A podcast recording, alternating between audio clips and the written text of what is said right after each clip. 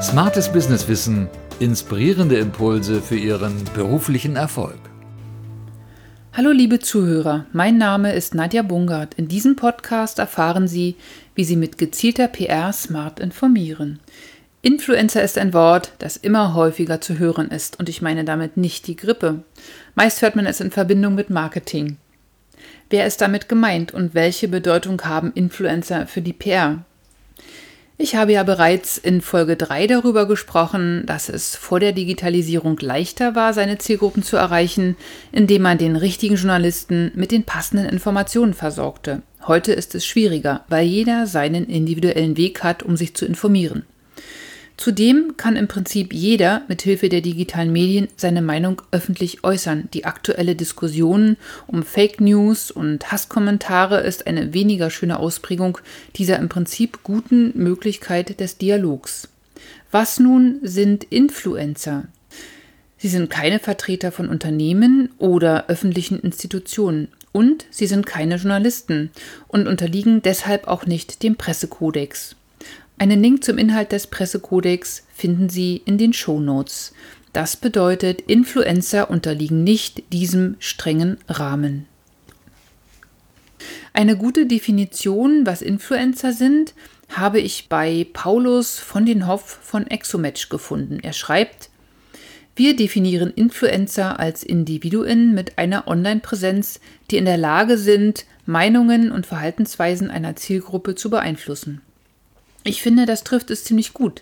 Influencer können heute also genauso wichtig sein für die PR wie Journalisten. Influencer sind dabei kein neues Phänomen, wie Malcolm Gladwell in seinem Buch The Tipping Point aus dem Jahr 2000 beschreibt. Dort identifiziert er sie als Vermittler, hochkommunikative Persönlichkeiten, die Einfluss auf Meinungen und Verhalten haben und damit soziale Epidemien auslösen können, weil sie über einen großen Bekanntenkreis und hohes Ansehen verfügen. Doch mit der Digitalisierung sind sie sichtbarer geworden, die Influencer, und damit leichter zu identifizieren als früher. Influencer können Blogger sein, YouTuber, Instagrammer oder Snapchatter. Meistens sind sie auf verschiedenen Kanälen aktiv, um ihre Inhalte zu teilen.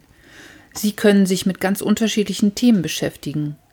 Gemeinsam ist ihnen, dass sie jeweils eine relativ große Community haben, die sich für das gleiche Thema interessiert und damit Einfluss auf deren Meinung und Entscheidung nehmen können.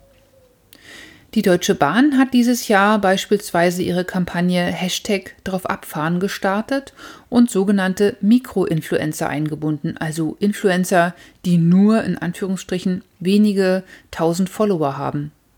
Der Vorteil bei Mikroinfluencern ist, dass ihre Community nicht so unterschiedlich ist wie bei Influencern mit größerer Community. Das heißt, die Leute sind eher alle auf einer Wellenlänge. Die Deutsche Bahn erreichte durch ihre Aktivitäten hohe Interaktionsraten wie Likes, Shares und Kommentare bei Instagram. Eine Währung, die im Social-Media-Bereich zählt. Das heißt, für die Deutsche Bahn hat sich das erst einmal gelohnt. Problematisch finde ich, dass immer mehr Influencer dafür bezahlt werden, dass sie bestimmte Marken oder Produkte in ihrer Community einführen und damit deren Kaufentscheidungen beeinflussen, das sogenannte Influencer-Marketing. Für die PR finde ich es höchst fraglich, wenn Influencer das Vertrauen ihrer Community benutzen, um damit Geld zu verdienen. Der Schritt zur Schleichwerbung ist nicht groß. Rechtsanwalt Thomas Schwenke, seines Zeichens Selbstinfluencer beim Thema Recht im Social Web, hat zu diesem Thema ein White Paper verfasst, das Sie bei allfacebook.com abrufen können. Den Link finden Sie in den Shownotes. Wie finden Sie nun diese wichtigen Multiplikatoren für Ihr Unternehmen? Fangen Sie ganz einfach in den sozialen Netzwerken an, nach passenden Stichworten zu recherchieren. Wer meldet sich zu Ihrem Thema häufig zu Wort? Wessen Beiträge werden fleißig geliked, kommentiert und geteilt? Wer hat viele Follower, also mehr als 1000, die auch für Sie interessant sind? Wessen Beiträge finden Sie gut? Wer ergänzt Ihr Profil hervorragend? Beginnen Sie ein Gespräch, liken, kommentieren, teilen Sie die Beiträge des passenden Influencers. Versuchen Sie einen persönlichen Kontakt aufzubauen. Ist der Influencer an einer Zusammenarbeit interessiert? Wie könnte die aussehen? Überlegen Sie sich, was das Ziel einer Kooperation sein soll. Bewährt hat es sich, Influencer zu einem Event einzuladen. Beispielsweise haben die Gründerinnen vom Nähkontor, einem Laden für Stoffe, Accessoires und Nähkosen in Berlin, Blogger aus der Do-it-yourself-Szene zum Nähen zu sich eingeladen. Die Begeisterung war groß und alle Bloggerinnen haben in ihrer Community darüber berichtet. Ein Beispiel finden Sie in den Show Notes. Oder Sie könnten dem Influencer anbieten, das eigene Expertenwissen mit ihm zu teilen und ihm regelmäßig interessante Themen anbieten. Das ist der Fall bei dem Beispiel mit Rechtsanwalt Thomas Schwenke und der Online-Plattform allfacebook.com, der er das White Paper über die Schleichwerbung zur Verfügung gestellt hat. Ziel der Aktivitäten sollte eine nachhaltige Kommunikation sein, bei der die angesprochenen Influencer sich regelmäßig für ihre Themen interessieren und sie teilen. Ideal ist ein Dialog, in dem sie sich austauschen und ergänzen und von dem vor allem die interessierte Community profitiert.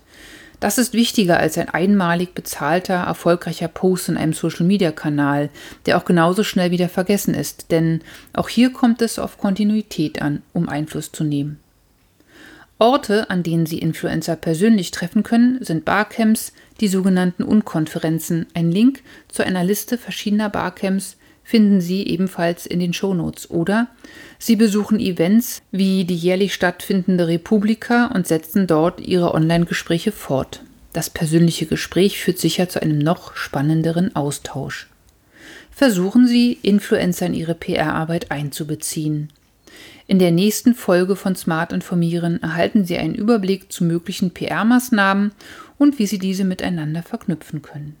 Ich freue mich, wenn Sie beim nächsten Mal wieder dabei sind. Lesen Sie mehr auf meiner Webseite www.startbox-berlin.de.